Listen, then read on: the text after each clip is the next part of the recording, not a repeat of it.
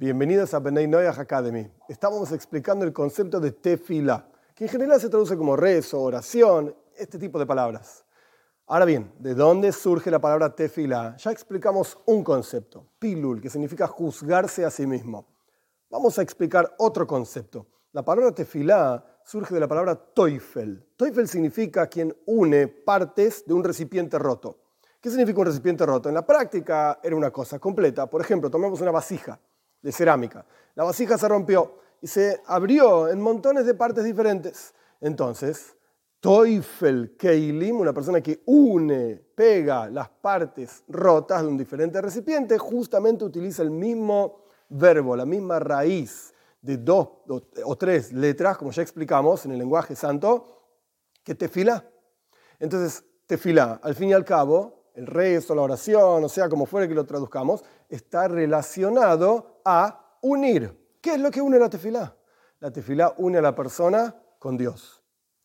En la práctica, esencialmente hablando, es todo uno y es todo Dios. Como dice la Torah en varios lugares, no hay otro excepto Dios, no hay otro. Lo único que hay, la única realidad verdadera absolutamente, es decir, la única existencia totalmente independiente y absoluta es Dios.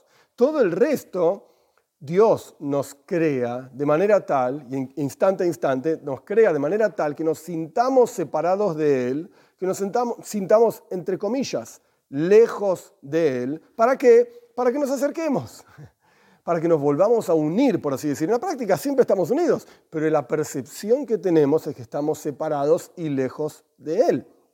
¿Para qué? Para que nosotros nos volvamos a unir. Y Él está esperando esta unión. Y Él, cuando nosotros damos un pequeño pasito, así chiquitito, chiquitito, chiquitito, para unirnos con Él, Él se une a nosotros. Es como el, como el, ejemplo de una persona mirándose al espejo. Cuando una persona se mira al espejo, si uno se aleja del espejo, pues la persona que se está reflejando en el espejo, que es uno mismo, por supuesto, también se aleja. Cuando uno se acerca al espejo, entonces la reflexión de la persona en el espejo se acerca. La tefilá, el rezo, es esta unión de la persona con Dios, de manera tal que justamente volvamos a unirnos con nuestro Creador, volvamos a sentirnos cerca de Él. ¿Y cómo podemos decir que estamos lejos o cerca? Justamente, esta es la cuestión, el sentimiento en el interior de la persona. Cuando una persona es consciente, y antes hablamos de sentimiento en el corazón, y ahora, ahora hablamos de conciencia en la mente, no estoy mezclando los temas, justamente uno genera al otro. Cuando la persona es consciente de la existencia de Dios, de la presencia de Dios, y es constantemente consciente de esto, es decir, que en cada paso en su vida la persona se pregunta a sí mismo, ¿qué quiere Dios de mí en este momento? ¿Para qué estoy acá? ¿Qué tengo que hacer con esta situación que se presenta frente a mí? Y así sucesivamente, ¿cuál es el mensaje de Dios que Él me está dando en esta situación en la cual me encuentro? Etcétera, etcétera cuando la persona es constantemente consciente de la existencia y la presencia de Dios, esto generan desde el intelecto sentimientos y emociones en el corazón para que la persona se sienta cerca de Dios, y esto es un sentimiento de amor, es decir, quiere acercarse a Dios, o la persona se sienta temor de Dios. Y esto es un sentimiento de retroatraerse y decir, ok,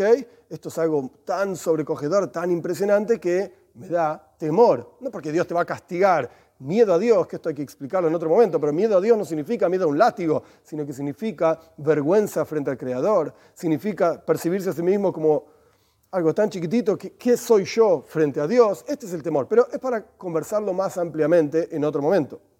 El punto acá es tefilá, el rezo. Al fin y al cabo, el rezo no es solamente repetir palabras, el rezo significa acercarse a Dios, ser consciente de su presencia, desarrollar amor y temor en el corazón. Y de vuelta, como el ejemplo del espejo, cuando la persona se acerca más, entonces Dios va a ser él, entre comillas, el esfuerzo de acercarse a uno, porque uno mismo hizo ese esfuerzo. Pero si uno no lo hace, entonces Dios dice, ok, yo te creé justamente y te creo instante a instante para que vos hagas ese esfuerzo. Y si no lo haces, ok, yo estoy acá esperándote.